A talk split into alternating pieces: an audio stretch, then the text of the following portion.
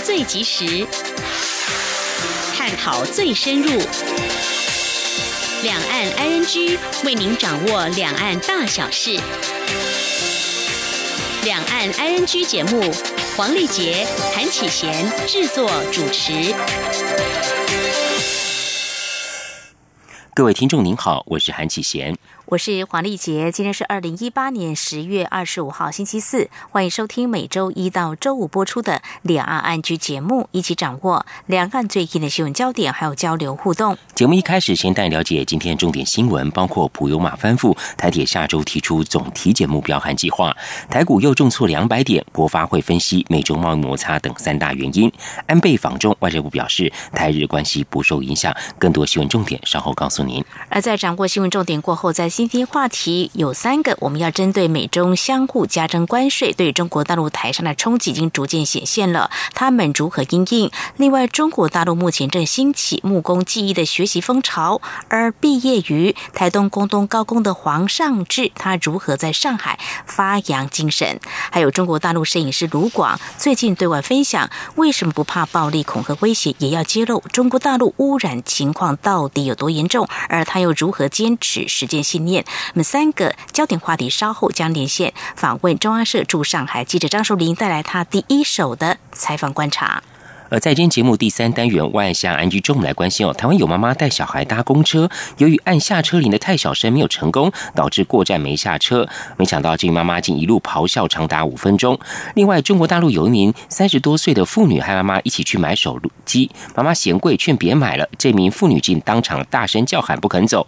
此外，有民众到超商买塑胶袋，刚好卖完了，她竟大声咆哮，还咬伤前来处理远景，最后被移送法办。详细情形稍后告诉您。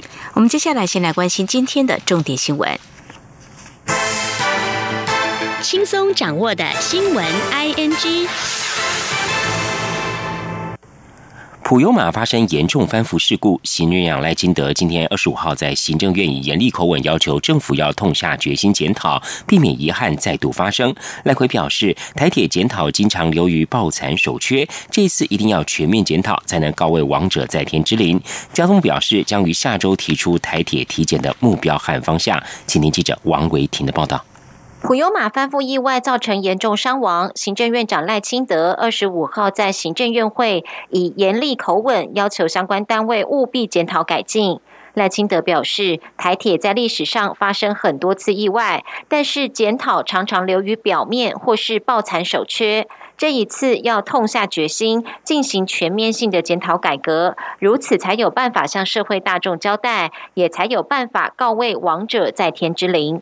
行政院会后记者会也大阵仗安排，分别督导事故原因调查、台铁改革和伤患后续照护的政务委员吴泽成、张景森和陈美玲亲自说明后续处理情况。针对台铁的改革，交通部长吴鸿谋表示，将针对人、车、路和营运管理等面向检讨，预计下周提出台铁总体检的目标跟计划。吴鸿谋说。就是除了这一次的这个不用马号列车全面体检，我们也会针对台铁总体检。哦，台铁它包括人、车、路，还有营运管理这几个面向，我们都会啊总体检。我们下一周会提出总体检的目标跟计划。行政院发言人 Gulas Udaka 表示，赖奎去年十二月底已经核增二零一八年到二零二零年共两千八百一十八名预算员额给台铁，其中有三百八十五名用于聘任司机员。二零一八年即可新聘一千九百零七人，需优先配置于车长、路线养护、司机员、车辆检修以及电务设备维修等职务。中央广播电台记者王威婷采访报道。普优马号翻覆事故发生后，行政院长赖清德指示成立运输安全委员会，独立调查陆海空重大事故。负责的政务委员张景森今天表示，运安会将由目前的非安会扩大筹组，强化组织与功能，就重大交通安全事故进行客观调查，提供改善建议。赖清德要求交通部和人事总处尽速研提行政院运输安全委员会相关组织法及作用法草案，并且。在一个月内送立法院审议，张景森表示将会尽速检讨，章程后报行政院审查。普悠马列车二十一号在宜兰翻车，酿成严重死伤。台铁局长陆杰生。当晚口头请辞，今天二十五号获准。陆杰生在台铁工作三十八年，是列车长出身的运务专家。他今天受访表示，台铁的问题是长期累积，非三言两语能说清楚。陆杰生是成大交通管理科学系毕业，当年参加学校与台铁的建教合作计划，一九八零年就进入台铁，常年在运务部门工作，从列车长做起，担任过副站长、运务段长、运务副处长，对运务工作相当熟悉。根据台铁资料，陆陆杰生是台铁第二十一任局长，从二零一六年十月接任至今两年多。他今天受访表示，不愿多谈个人去留。针对这次普悠马翻车事故，外界指外界指责台铁管理效率出问题。陆杰生感慨，这些都是长期累积的问题，不是三言两语能说清楚。希望台铁同仁能坚守岗位，全心投入工作。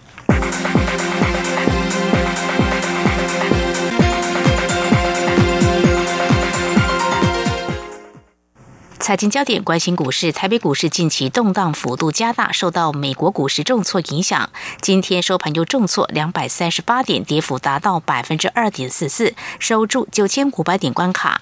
国发会副主委郑珍茂今天在立法院财政委员会备询时，分析台股三大下跌原因，包括美国联准会升息、美中贸易摩擦，以及美股已经走了十多年的大多头，投资人担忧到顶反转，使得美股走势疲弱，影响。到台股的表现，请听记者陈林信宏的报道。国际利空挥之不去，台北股市乌云罩顶，近期速度跌破万点以下，且从且从今年以来，台股从最高一万一千多点滑落至九千多点，跌掉近两千点，也让不少投资人措手不及。国发会副主委郑珍茂在立法院财政委员会备询时表示，由于国际经济情势呈现基本面下滑的趋势，不少国际机构对于明年全球经济展望也趋于保守。至于美股下滑有。三大主因，而台股市浅跌市场，和美股联动性大，国际有任何风吹草动，难免受到波及。郑振茂说。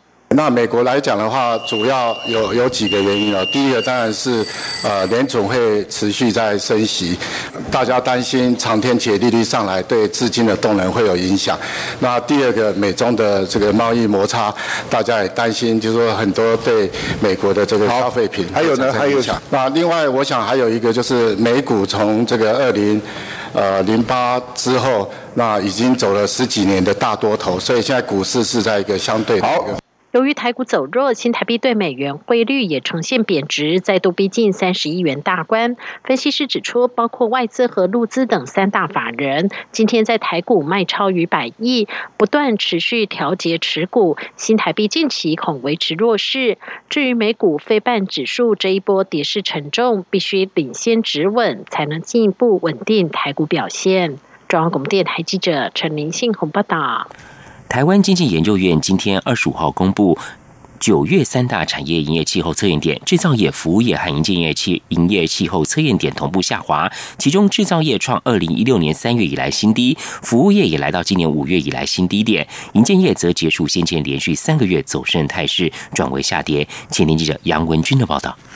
台经院二十四号公布九月的制造业、服务业与营建业等三大产业营业气候测验点同步下滑。制造业营业气候测验点为九十三点七六点，是自二零一六年三月以来新低；服务业营业气候测验点为九十五点六二点，是今年五月以来新低；营建业营业气候测验点为九十六点五三点，结束连续三个月走升的态势，转为下跌。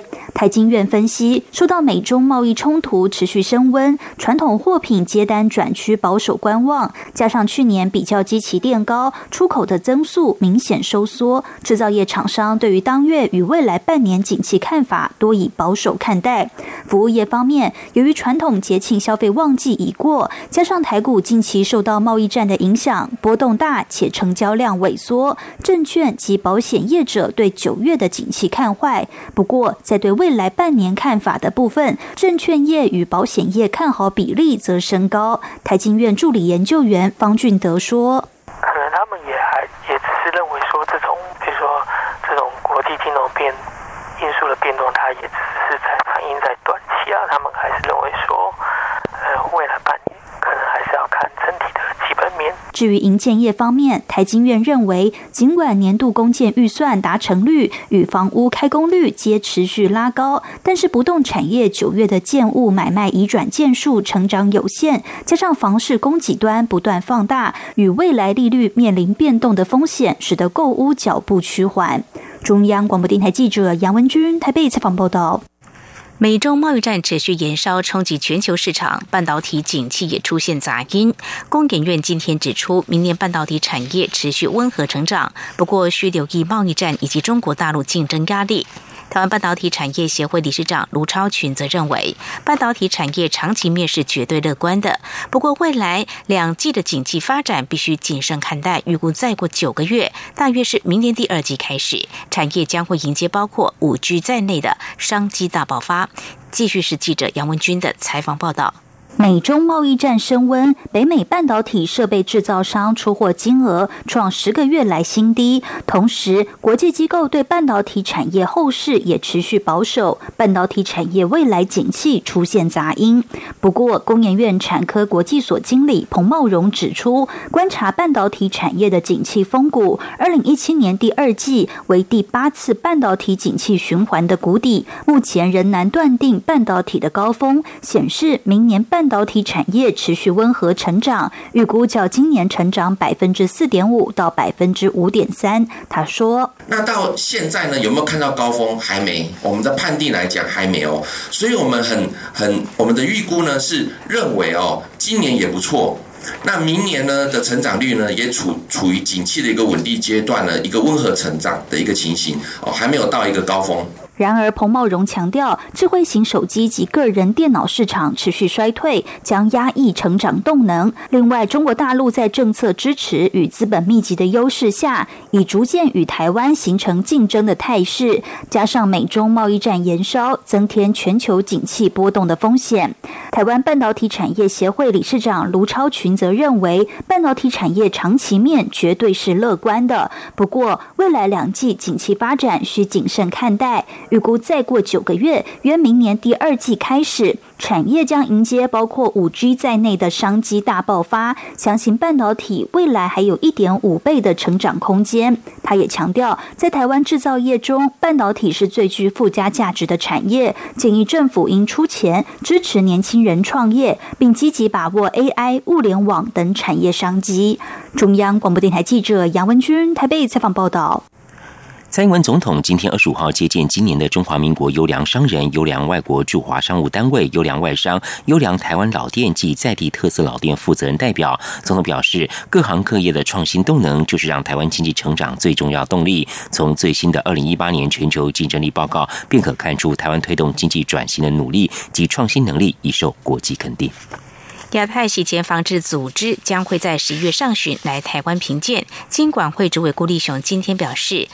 亚太洗钱防治组织评鉴结果将攸关台湾的实体经济交易。他强调，金管会的目标是全体银行都必须做好评鉴的准备，而且进一步将洗钱防治内化到行库的内稽和内控。请听记者陈林信宏的报道。亚太洗钱防治组织 （APG） 将于十一月来台进行洗钱防治第三轮评鉴，实地评鉴政府各权责机关及金融机构的洗钱防治机制。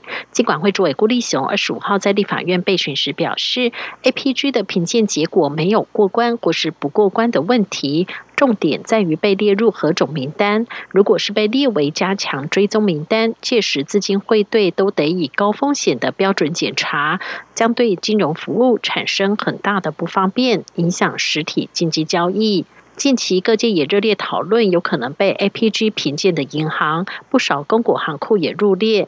外传金管会推荐受品的国家队名单，也有不少被 APG 抽换掉，且连公股输出入银行也突然在受评名单内。金管会主委郭立雄表示，虽然受评名单金管会能够推荐，但决定权仍在 APG，甚至他们来到台湾后也能够临时加考，所以银行务必全面做好准备。郭立雄说：“那但是如果 APG 认为要要纳入输赢，那那就纳入嘛，对不对？我想我们没有没有必要要要去换，所以我也决定我们不会换啦，我们不会去要求 APG 要换。那也要特别澄清，我们没有在任何做什么辅导模拟考的事情，我们在督导他们要加强防治洗钱的辨识能力，跟加强他们应该的防治洗钱的内控内技。郭立雄也表示，APG 在最后一刻都有可能抽换名单，因此金管会的目标就是全体航库都要做好准备，且进一步将洗钱防治内化至航库的内机和内控。中央广播电台记者陈林信宏报道。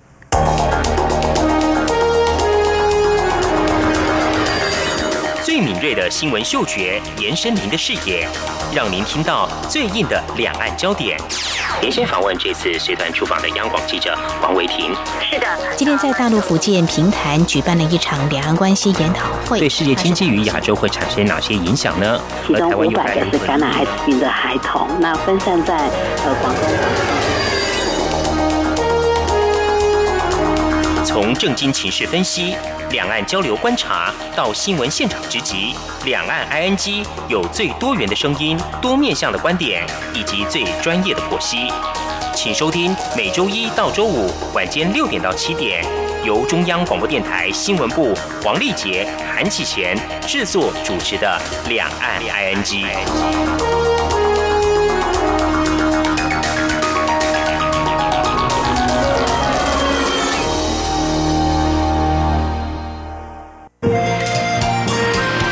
阳光，翅膀打开了世界之窗，是阳光翅膀环绕着地球飞翔。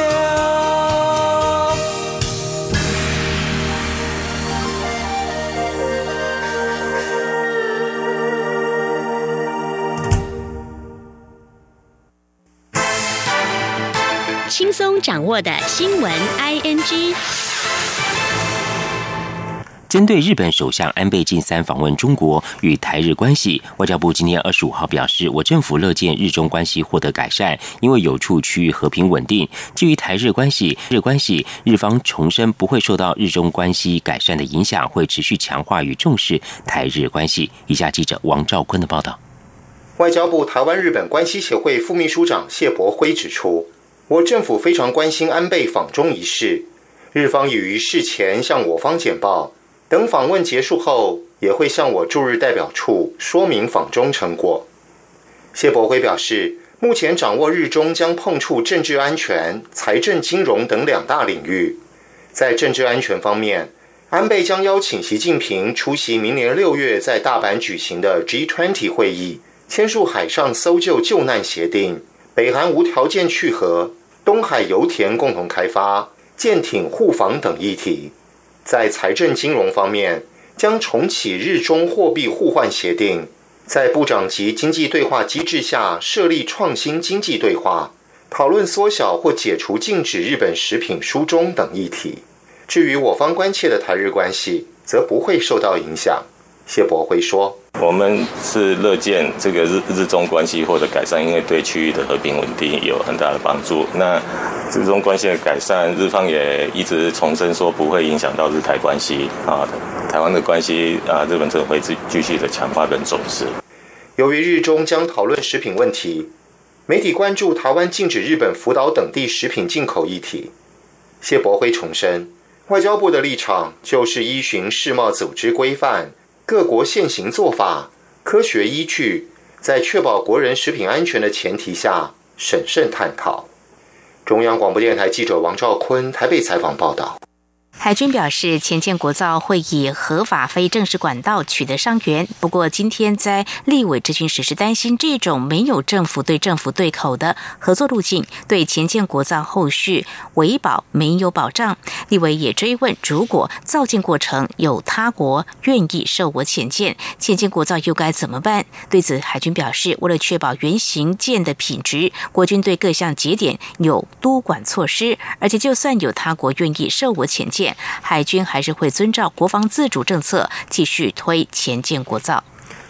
美国军舰通过台海峡，前副总统吕秀莲今天二十五号表示，台海峡要非军事化，他将在明年提出和平中立公投联署，寻求全国民意支持和平中立。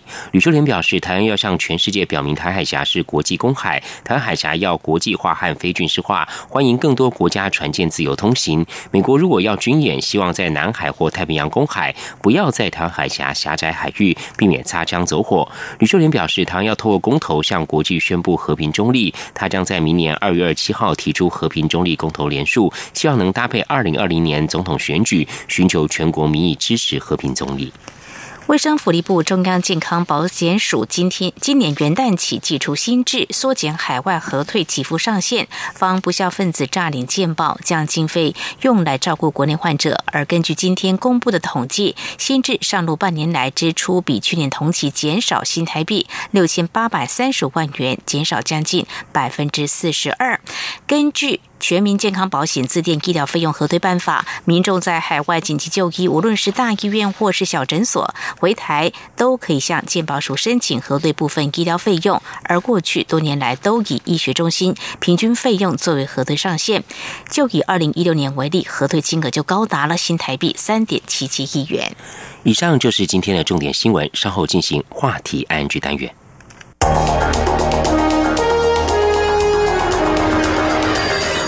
最敏锐的新闻嗅觉，延伸您的视野，让您听到最硬的两岸焦点。连线访问这次随团出访的央广记者黄维婷。是的，今天在大陆福建平潭举办了一场两岸关系研讨会，对世界经济与亚洲会产生哪些影响呢？其中五百个是感染艾滋病的孩童，那分散在呃广东。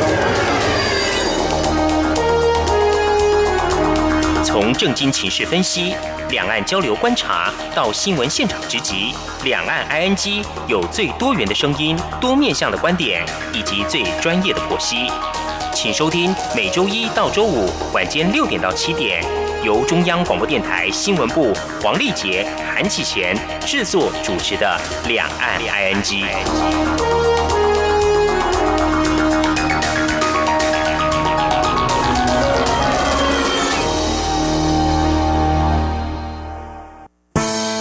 朋友，现在收听中央广播电台更方便了。除了短波收音机以及央广 RTI 网站，使用智慧型手机更能够让您随时随地、随走随听。不管您的手机是 iOS 还是 Android 系统，只要在 App Store 搜寻央广 Radio，下载完成之后，点选线上即时收听或随选收听，央广所有的节目通通任你听。还有，除了央广 Radio，你还可以下载央广 News APP 应用程式，一手掌握最热的新闻大事，全新收听体验，你还在等什么啊？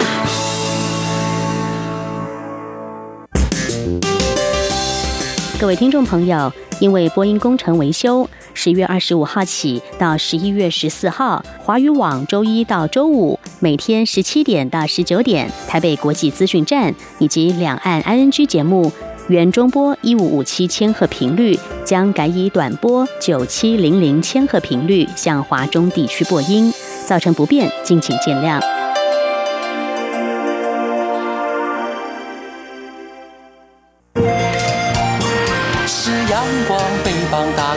世界之窗是阳光翅膀，环绕着地球飞翔。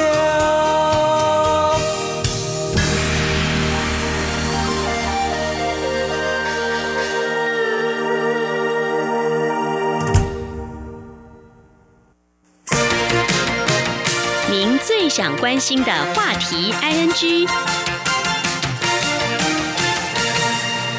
这里是中央广播电台，听众朋友现在所收听的节目是里昂安居。美中贸易摩擦对中国大陆台商的冲击逐渐显现，他们如何应应？另外呢，谈到木工技艺啊，在中国大陆正兴起学习风潮。来自台湾的黄尚志先生，他如何在当地发扬台东工东高工的精神？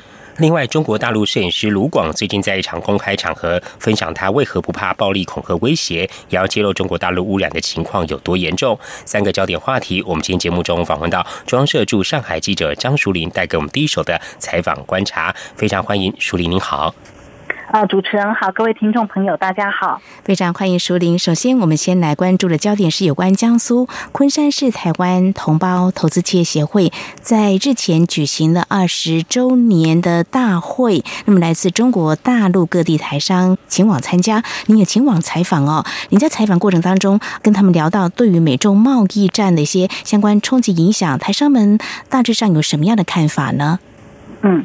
好的，因为我们知道今年是从七月六号开始哦，分批加税。呃，美国对中国的出口的商品已经陆续有两千五百亿美元的商品都被加征大概百分之十到百分之二十五不等的税啊。那这个因为台商在中国大陆主要是做出口贸易的，所以钱同他们的成本会变高。我们一直很想了解啊，台商受到什么样的冲击？嗯，那刚刚主持人说的啊，从我跟大部分的台商一聊，其实他们是说，目前啊，中国政府是都会来地方做一些调研，调研这些企业啊受损的状况是如何，所以调研都有在做。那但是目前还没有一个确切说会讨论出台什么样的政策来帮助这些出口商缓解，还没有一个明确的公布啊。但是有呃在了解他们。呃，受损害的情况。不过，我觉得比较有意思的是，昆山的台商似乎对这个话题也比较保守一点，可能他们觉得。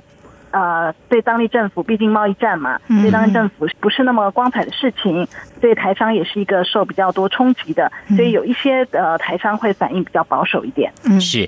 那淑林，呃，对于这个中国大陆的一些目前有些调研的一些做法，那台商怎么样看中国大陆呃未来可能的一些应应对策，还有他们是否有寻求另外一些降低冲击的做法呢？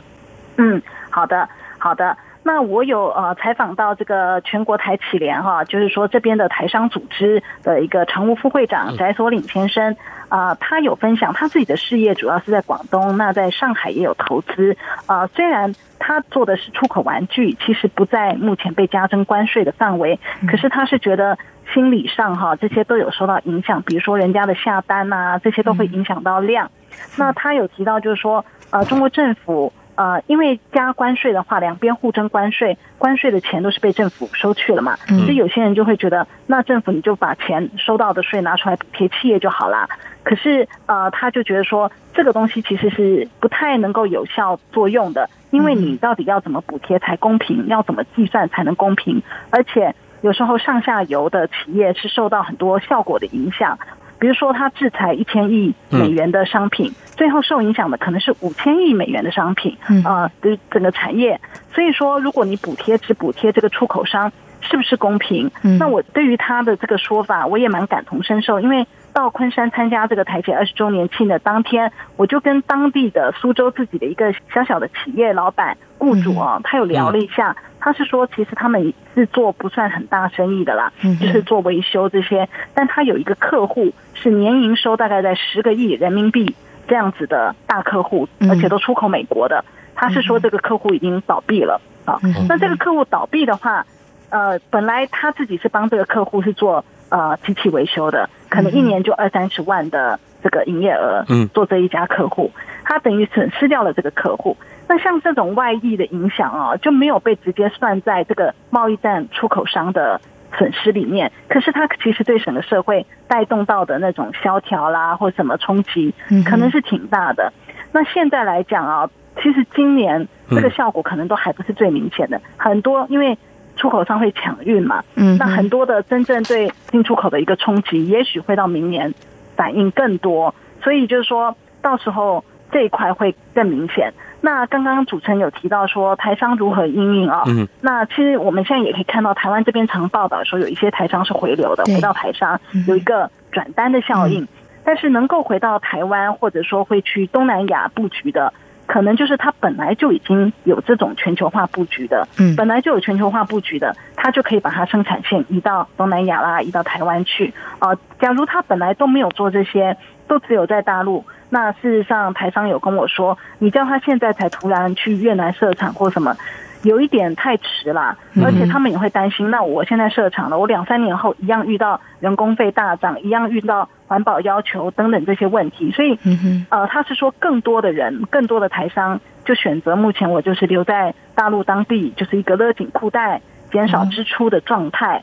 他是说，甚至有的人呢是觉得做好牺牲三四年利润的准备，因为有点不太确定这个贸易战要打多久啊，所以那为什么要牺牲这个利润还守在这？还是为了那个市占率？毕竟。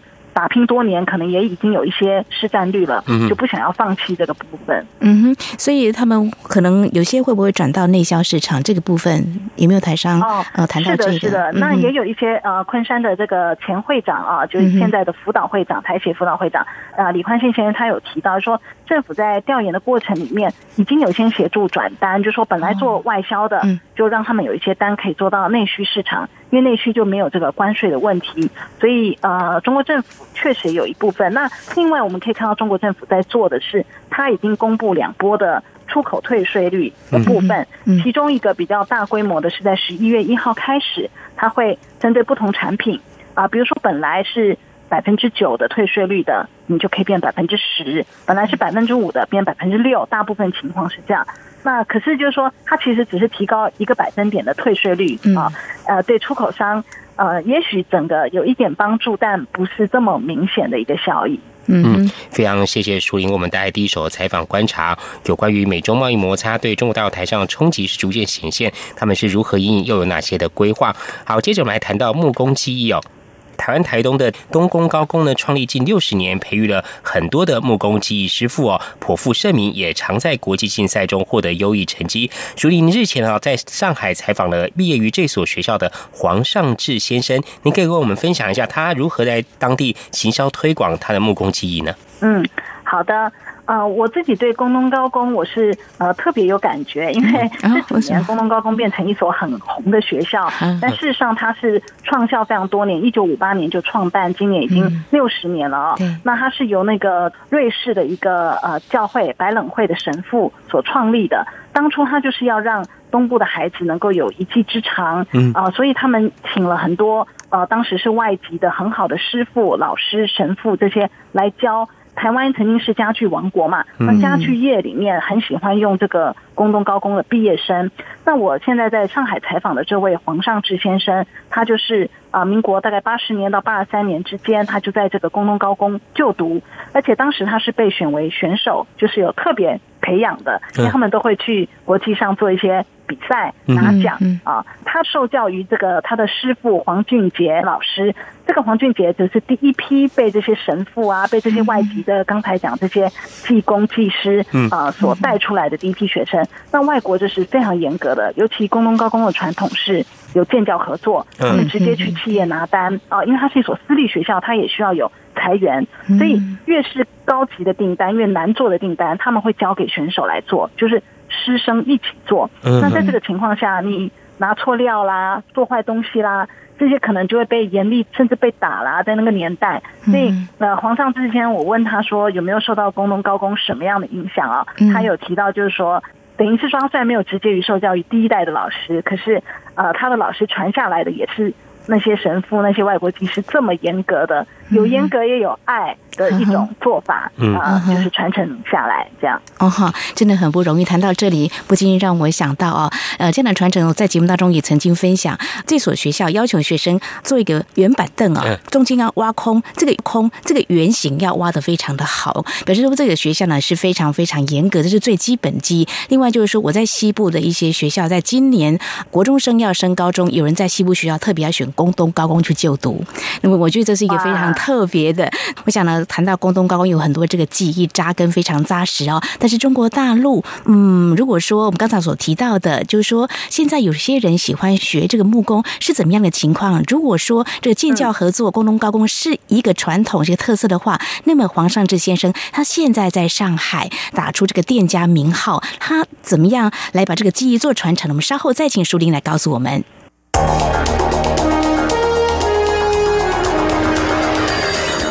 敏锐的新闻嗅觉，延伸您的视野，让您听到最硬的两岸焦点。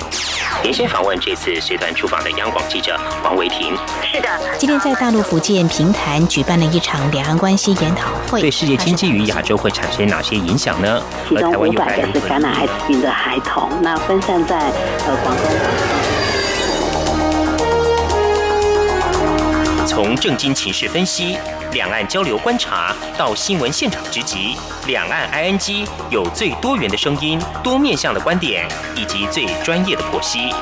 请收听每周一到周五晚间六点到七点，由中央广播电台新闻部黄丽杰、韩启贤制作主持的《两岸 ING》。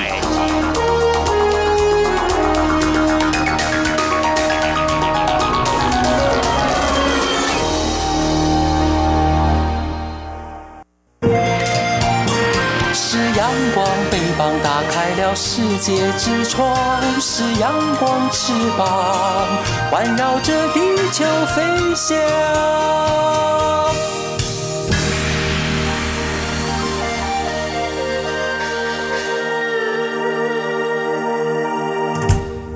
这里是中央广播电台，您现在所收听的节目是《两岸安居》。我们今天节目中很高兴连线访问到中央社驻上海记者张淑玲哦。接着我们延续上一段的话题，要进行淑玲来为我们介绍。实际上哦，我们节目也陆续呃访问过一些来自中国大陆前来台湾就读大学学生哦，他们很多人呢都有反映说非常喜欢台湾的一些实物课程哦，从做中学哦。那呃，刚刚您为我们介绍毕业于台湾东部东工高工的黄尚志。先先生呢？他们当初学校也是建教合作，有很多的呃作品也是从做中学哦。那呃，熟林，你所接触和了解的中国大陆一般的民众哦，来到黄尚志先生所开的这家呃店呢，来呃做一些学习时候，他们的反应是怎么样子呢？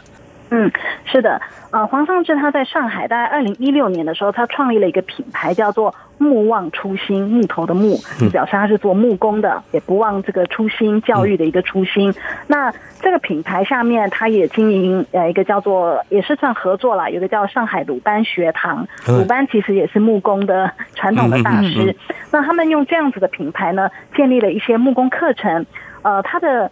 呃，学生的来源有两块啊，刚才主持人都有提到了，一个是专业的这种中等技术学校，这边叫做中专嘛，哈，他会把学生啊，包括到大学生也会有一些产品设计系这些呃学生会送到跟他这里来做一个合作，让他来这边密集受训哈，就是看重他们这个实作的能力。那有一块是完全对着一般对着一般民众开放的，也就是我可能。缴多少钱做一个月、两个月的一个木工课程？呃，所以他们现在甚至多延伸一个品牌，是对学龄儿童的，连小孩子 都开始让他接受木工，所以他们有在百货公司开这样子的课程。所以可见真的是有这个风气。呃，黄尚志先生他自己的观察哦，他是说。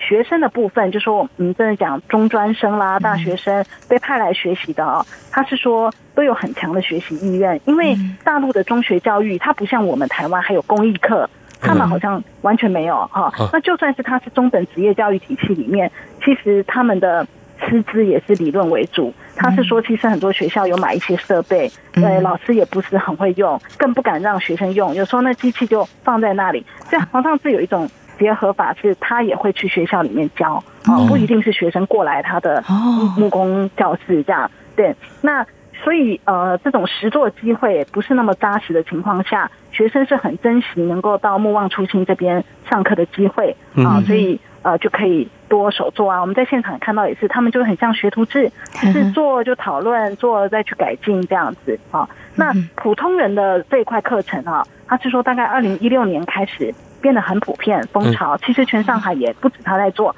我们也看到，包括深圳啊或什么，其实一些不同的大城市都有这样的风潮，好像有点标榜说上班之外的一个舒压，就说手作可以让你舒压。那王先生他有提到，就是说。这种开给普通人的课程，目的就不是说要培养一个木工技师啦，或什么。那我觉得他讲比较有意思的是，有一些大概三十岁左右的人去学，他其实是怀念他的父母辈呢。以前他小时候父母会修家具，他们很多人家里的沙发什么，可能是自己家里长辈做的，可是这个没有传下来，现在都不会了。所以他们来上这些课，就是很希望重新锻炼这个手艺的能力，然后就可以把这个技艺。传给孩子啊，那有一些就是他可能是做设计师啊或什么，但是他从来没有真的手做产品。那来学木工可以帮助他去了解说，那个设计跟落实之间的落差在哪里以后自己画设计图。就比较不会那么天马行空，就是会考虑更多，所以就是不同的人的那个想法就不一样，但是就不一定是为了成为一个木工技师而过来的。哦吼，我觉得这样真的很棒哦！不管每个人目的为何，但是这个记忆一定会有传承下来哦。好，接下来我们也是一个人物焦点哦，我们要分享的是，呃，淑玲在前阵子您去听了一场讲座，这是中国大陆摄影师卢广，他分享自己怎么样用照片来唤起。对中国大陆污染问题，还有一些社会问题的重视哦，呃，我们身为这个媒体工作者，我们也感到非常的有兴趣哦，用图片来道出一些问题，那么怎么样来做一些解决？嗯，他为什么会有这样的信念呢？舒林，嗯，好的，这位卢广他现在是五十七岁，他大概一九九零年代就开始拍照，那但是他拍污染议题的话，大概可以从九八年开始算起，所以。至今也拍了二十年，不过他其实拍的主题不限于污染，只是说他污染问题系列专题有得到一些大奖。那他拍过，比如说吸毒者，拍过艾滋病患者。呃，我自己在现场听他讲，我觉得他是对社会议题比较有想法的人。那他也有提到啊，说当然拍照的人，他也希望能够得奖，也希望能够得到呃国际的肯定，这可能是一个初衷啦。但是能够坚持下来，确实是很不容易的。他也会分析说，每个人的路数不一样。比如摄影师，比如说他很能够拍风景，很能够拍一些人文的东西，但是他就很清楚了解到说，那个就是他的哈。那自己的好像他跟社会议题会比较契合。我想这是本质上他为什么。那后来为什么选择污染议题哦？嗯，其实也是好像两千年左右，中国政府有主张这个西部大开发，所以他也就去看了。那他发现那。很多是完全没有做任何的，比如说污水处理设备啊什么，呃，可能一直到几年前，二零一五年左右，才普遍的会在这种内陆地区才普遍的有说工厂会设置这些污染的处理设备，所以他会拍到那种啊直接废水排入黄河啊，然后他会去拍到埋管的工程，在海边、湖边、江边的一个埋管工程，其实呃这些都。一定是不希望外人看见的，他必须混进去。那他也会去拍工厂啦，呃，工厂的污染啊，呃，然后也会遇到一些访民，比如说他在内蒙古乌海市啊，这个大概是二零零五年的时候，呃，当地就是会有一些石油产品的加工厂嘛，那其实那个都污染很严重，然后也占据这些村民的地，而且没有给任何的赔偿，所以。当时这个村民看到卢广过去，一个拿着相机的人的时候，就一涌而上，就是希望能够帮他伸冤。那卢广是这样的，他是说他拍出来的照片发表的时候，他不会讲是哪一个厂，嗯，其实这个都很危险呐。但是其实一旦曝光，当地政府就知道了。那总之，这个就是有国家单位的环保单位有介入，村民就有拿到赔偿，嗯，但是最后也被迫迁村。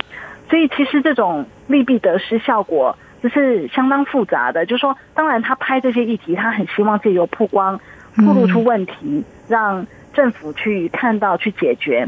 但是这之后，只要有民众主动来找他，请他拍，啊，讲述他们的故事，他其实也会跟民众说，呃，你要想好，我这个拍出来的结果就是两种结果，一个是你们拿到赔偿，一个好的结果，一个可能就是你们被迫要离开，这也是有可能的，因为是。已经曝光出来了，所以就是形形色色的状况。嗯，是。淑玲刚刚谈到呃，卢广先生他这二十年来啊，拍摄很多污染跟社会的议题哦。那在这个过程中，呃，有没有一些非常惊险的一些情况，或者一些非常特殊的情形呢？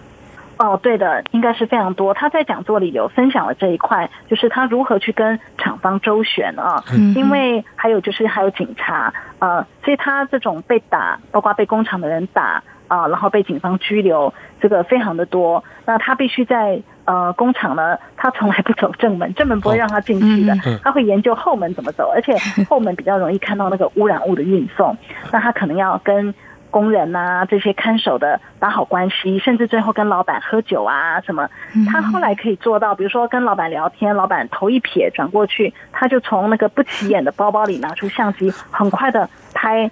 工厂内部情况，然后再放回去相机，那整个过程他可能十秒不到。问题是说，他要能够建立基本的信任，要能够进工厂，要能跟我跟呃这个老板聊天，这个可能他就已经花了很多时间。嗯他是说，因为他不算是呃每日新闻的工作者，他到一个地方拍，最短一周，最长一个月都有的，所以他是。更多时间是花在建立关系上。那还有，我觉得做这个环保的摄影师有一点也很重要，嗯，专业知识要很丰富，嗯。就是因为你也不能乱写，你不能看到一个冒烟的你就说他是在干嘛，嗯。所以他其实从这个讲座里面听得出来，他对出来，他对很多，比如说石油化学品这个上中下游的关系，哪些产品是什么，他其实非常了解。我觉得就是说，一行有一行的专业，啊，拍环保污染确实不容易，嗯。而且。嗯，刚刚除了讲这种人身安全的哦，就是说，包括警察看到他或厂方看到他，一定是逼他交出交卷或者是记忆卡嘛，那他就是数位的记忆卡。对他可能就是边奔跑就边偷换记忆卡，也有过说就删掉，嗯，可能不是每一次的删除都能恢复，但有一些他会事后想办法恢复。那交卷那没办法就拔掉，因为他一说生命性命是最重要，但是呢，他遭遇这么多的时候。他就算被打被什么，他是说他都紧紧的抱着相机，所以相机没有发生过被砸啊、呃。那他自己认为还不算是出过什么重大事故。那家人虽然也会接恐吓电话，而且可能也跟他哭个说不要再做这个了啊、但是他还是坚持下来了，就是继续的做这样子。哇，真的如此投入，这么的坚持啊！他借有这样的公开场合来分享，又怎么样来看待过去二十年来他经由这个照片的曝光，反映一些问题，嗯，是不是有达到所谓的改变或改善的成效呢？嗯，对，这个不是一个容易回答问题，不过他确实会。呃，几个月、每个月或每年都会回访他拍过的大江南北的地方，去，所以他的照片里会记录出那些改变。呃，我们确实可以从不同照片里，像他一个曝光水污染，直接排到长江的这些很严重的，后来下一个月就改善了，因为这个 被曝光了嘛，就是 当地政府介入这样。那但是他也有说，其实有一些他也透过照片来说明，就是有些只是海域面积。啊、呃，你看不出好像有脏脏的，但事实上它是把管埋得更深，等于是说化名为暗啊。所以，嗯，这个中国当然整体现在是越来越重视环保，可是因为人类的成长消耗都是在增加的，到底这里面的消长的情况如何是不得而知啦。但是就说，我觉得环保的观念当然是越来越多啦。那包括像他的照片。就会越来越被重视，这也是一个。嗯嗯，是淑玲。那未来呃，卢广先生还有没有什么样的一些规划呢？呃，他就是因为过去二十年拍这些关于这个污染议题，有非常多的故事，包括跟这些访民啦，嗯、呃，然后还有健康问题啦，很多地方的山西的这个小孩子。畸形的比率很高啦，有人收养他们，就是说太多延伸的故事了。他在把这些遭遇、所见所闻再整理成书，但是因为会触及很多敏感的议题嘛，啊，就算当时的官员已经不在了，也是一样的。所以他还没有想好这个书会在哪里出版，但肯定应该不会是在中国出版。那另外就说跟台湾比较有关是，他也在拍那个一九四九年以后到台湾的老兵，嗯，他想拍出他们现在已经现在已经很凋零，可能身体衰败，然后很思乡。这些都是他关心到的，所以他其实前不久也才来过台湾，这个是他手边正在进行的一个系列。嗯哼，好，我想在台湾的我们有些人可能也会相当期待中国大陆摄影师卢广他未来一些作品的呈现。好，我们今天非常感谢中央社驻上海记者张淑玲在今天带给我们三个焦点话题的第一手采访观察，包括美中贸易摩擦，那么在中国大陆台商他们所受到的冲击似乎是逐渐显现，他们如何来应应？另外就是呢，谈到木工技艺，来自台湾的黄尚志先生，那么他毕业于台东的工东高工，他怎么样在上海呢？把台东工东高工的精神给发扬出来呢？非常谢谢舒林今天带给我们这三个焦点话题的观察，谢谢你，谢谢舒林，谢谢。最敏锐的新闻嗅觉，延伸您的视野，让您听到最硬的两岸焦点。连线访问这次随团出访的央广记者王维婷。是的，今天在大陆福建平潭举办了一场两岸关系研讨会，对世界经济与亚洲会产生哪些影响呢？其中五百个是感染艾滋病的孩童，那分散在呃广东。从正经情势分析、两岸交流观察到新闻现场直击，两岸 ING 有最多元的声音、多面向的观点以及最专业的剖析。请收听每周一到周五晚间六点到七点，由中央广播电台新闻部黄丽杰、韩启贤制作主持的《两岸 ING》。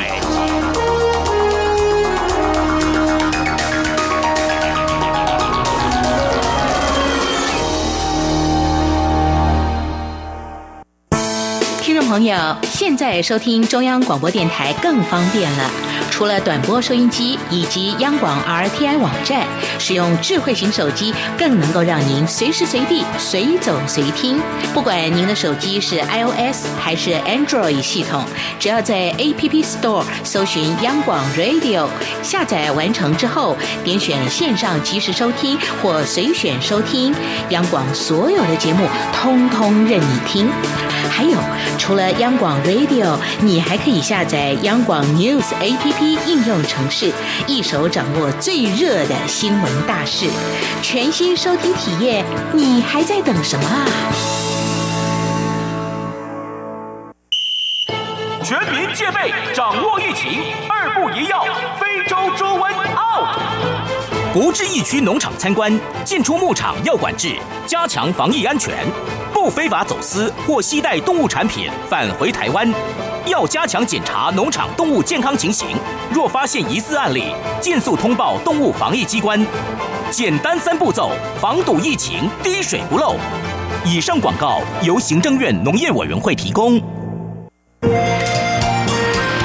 阳光，翅膀打开了世界之窗；是阳光，翅膀环绕着地球飞翔。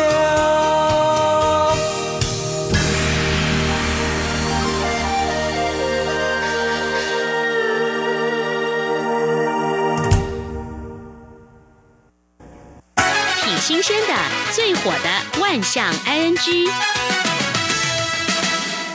这里是中央广播电台，您现在所收听的节目是两岸 ING，到了万象 ING 单元。丽姐啊，有时候我在路上，我是有看过了，就有人突然好像一时哦无法控制自己，一直骂，一直呛虾。哦，有这样的一个状况哦。那我最近看到一则新闻是，台湾有一名母亲带小孩子去搭公车，嗯，他要下站的时候啊，就叫小儿子按铃，嗯，结果这小孩子啊，可能是按的铃太小力，就没有响。那司机就没有停，因为没有按铃，所以司机这一站就没有停啊，也没有人招手，他就开过去了。嗯，这名母亲发现司机没有停车，就开始飙骂，嗯，哦，飙骂的司机，找司机理论，然后咆哮了长达五分钟啊！哇，暴怒，非常的生气。旁边的乘客呢，呃，过来想说圆个场啊，就说：“哎呀，不要这样子啊，怎么样怎么样？”哎，不管。这位妈妈持续狂飙，哦，一路咆哮了五分钟。哇！后来他的儿子也讲说，可能是我按太小力的，因为在后门那个地方有贴个告示，请按大力一点。哦，已经有提醒了。对，结果不管，照样骂。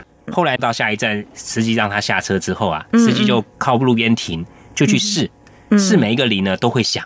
哦，可能真的是刚刚那个儿子按太小力了，小孩子按太小力了。哇，那这个让人家觉得很傻眼了。嗯，突然。太愤怒了啊，失去了一些理智啊。不过我倒是觉得，请大力按电铃啊，虽然有一个善意的提醒，不就是说，因为有时候在公车上一些声响或者什么样的话，会干扰电铃的声音，或者是说客运公司是不是也要去？是不是去电铃是不是太小声了？有时候铃之外，它还会有那个灯号的警示嘛？对，可能声音听不到，但灯号可能会亮。嗯，那可能真的就是没有按到了。那不知道实际情形是怎么样子？不过哇，一路狂飙，从这一站骂到下一站哦。其实不止这样子哦，在台北市有名男子挤上公车，因为那时候很挤啊，嗯，所以他就开始有点情绪不稳了，嗯，公车司机好意的提醒一句啊，说人这么挤哦，那你要不要改搭下一班？因为这名乘客他站在门口，因为人很多，他觉得很挤，很不舒服，嗯，就没想到啊，这名男子他就突然失控，开始大声的咆哮，有乘客看到这个状况，就拿起手机录影了，嗯，这名男子就伸手阻挡。就把这名录影的乘客手指给弄伤，哇！就暴力，司机不得已只好停车找来警察。嗯，哦，那这名受伤的乘客坚持提告，最后警方就是以伤害跟毁损等罪移送。嗯哼哼，这个人挤人是很拥挤啊，的情绪还是要控制一下。在中国大陆的江苏，有一对母女。母亲年纪比较大了，嗯嗯然后这个女儿呢大概三十多岁，而且是已婚的。他们到了一家手机店，想要买一只这个新款的手机。啊，这个妈妈就问了一下，说这价钱多少啊？嗯她就觉得说好像有点贵，就是跟她女儿讲说不要买了哈。嗯，没想到啊，这时候她这个女儿三十多岁女儿啊，直接就摇晃妈妈的身体。边瑶妈妈说：“我等这一天等的好苦啊！我求求你，我一定要买。”就在那边就是不肯走。嗯然后这个店长后来呢，接受记者的访问的时候，他说啊，其实这个女已经来了店里好多次，然后一直询问说这款新手机什么时候出来。嗯嗯，这个店员呢也跟他讲说，哎、这个手机可能什么时候出来，也推荐他说你们要换其他手机。他说不要，就是这一只。就现在这个手机出来之后，就发生了刚刚这个状况。非买不可，但是又觉得价钱贵他妈妈了哦。嗯但是呢，这位已经结婚了吗？结婚了，已婚了。哇，这很像妈宝哎哎，，三十多岁成年人了，应该自己来买手机啊。另外，在中国大陆山东有一名男子，他要搭飞机去南京，嗯。结果呢，因为天候不好啊，这班飞机取消，嗯。这难免的嘛，这天候不好哦，是啊。对为了安全起见哦，不要硬飞，呃，航空公司就提供了一些补偿，结果他不满。这名男子他就一定要搭这班飞机 要飞去，他说他要去上班哦，嗯。赶着去上班，嗯，最后却拿起手中的手机啊，打了这个地勤人员了。哇，怎怎么都这么失控啊？这一打就换了要被行政拘留五天了。在台湾好像好像也有类似这种呼巴掌的，比如说去办个什么样的，去公家机关办一些事情，然后好像不顺你的意，然后呢就动粗啊、哦！我觉得大家真的是这个火气呢，真的太大了。对，要好好讲哦，而且要想嗯，真的是因为天候不好嘛，安全考量，安全第一嘛，是啊。不要这个硬飞哈。嗯。好，另外刚刚丽姐讲说，去一些公家机关，在中国大陆贵州，有一名老先生跑到当地的一个县政单位的服务中心去办事情，嗯，这柜台里面有服务人员嗯。在玩手机，哦，他觉得说你上班时间怎么可以玩手机？嗯哦，他就开口劝诫，而对方呢讲说我是用手机来查资料，我不是在玩手机。嗯嗯，结果还跟这个老人讲说，如果你不高兴的话，你去告。哦，就双方就越吵越烈啊，嗯就旁边的一些民众啊，就赶快劝阻，就是把他劝阻下来了。这个事情，县政府相关机关也来处理了，最后就是降职处分，调离这个服务岗位。嗯，我们再看到，我们再看到啊，还有一个状况也让人家很傻眼，在中国大陆呢，有一个地方的法院哦，开始宣判有一名男子被判处了九年八个月徒刑。嗯，法官呢就询问说是否有异议啊？嗯哼，结果没想到啊，这名男子讲说太短了，嗯哼，干脆凑个整数，判我十年好。哇，就想要等在里面吃免钱的老板吗？呃吃久一点。然后这个法官就神回了他一句啊，他说下次吧，下次我就成全你。是很幽默。另外呢，我们看到在中国大陆有一个地方办马拉松，嗯有进行交通管制。嗯哼哎，有一名大妈开车经过啊，她要想要进入这个管制区，嗯交警说这边在办马拉松啊，你绕个道吧。嗯哼，这名大妈啊，破口大骂，而且拒绝出示驾照。嗯有人上前劝这个大妈说啊，冷静一点啊，人家在办这个活动嘛，哈、你就绕个道一下。哎、她也一手把他甩开，就最后呢被判处行政拘留了。嗯，有时候遇遇到一些事情哦，有一些东西大家互相体谅一下，不要让这个理智断了线了。哎，我觉得有些人就是个性，我就是要这样，怎样 没有顺我的意，我就是硬要来来动粗什么之类的。对，就你看最后嗯就要行政拘留哈、是这个得不偿失。嗯因为我们看到在台湾的新北市有一名男子骑机车经过个路段，因为他违规哦，被这个警方拦查。嗯，没想到他跟交警呛下说我是法律系的，哦，而且呢试图抓警员手上的这个摄影机。哎，这位男子有点恼羞成怒，还说我是念法律系的，那倒想要请问，这到底有没有违法？哎他是不是 来一个辩论嘛？哎，对啊，你违法是是啊你读什么系是无关的、啊，跟你违法是两、回事啊。没错。另外，这个也让人家无法想象啊、哦。就是在台湾的高雄，嗯。有一个素食店，嗯。那就有民众跑去点餐，他想买一个某一款这个产品呢，食品呢卖完了，嗯。店员就跟他讲说，哎，不好意思哦，我们这个卖完了，今天卖完了。结果呢，他突然情绪失控啊，嗯，开始咆哮。他说：“你今天不给我这样产品哦，我就怎么样怎么样怎么样。”哇，简直是抓狂了哦！哎，就是一定要吃到啊！怎么怎么会这样子啊？另外，我们看到啊，还有人因为塑胶袋而抓狂啊，啊，就是有一名女子呢跑到超商要买呃塑胶袋，嗯店员跟她讲说啊，不好意思，我们塑料袋卖完了。嗯，对，这个女子呢就认为是店员不卖袋子给她，就在现场大声咆哮。哦，店员只好赶快请警方来处理啊。那警方来处理的时候啊，没想到这名女子还跟警员发生拉扯，还咬伤警员了。哇，怎怎么会这样子呢？到底？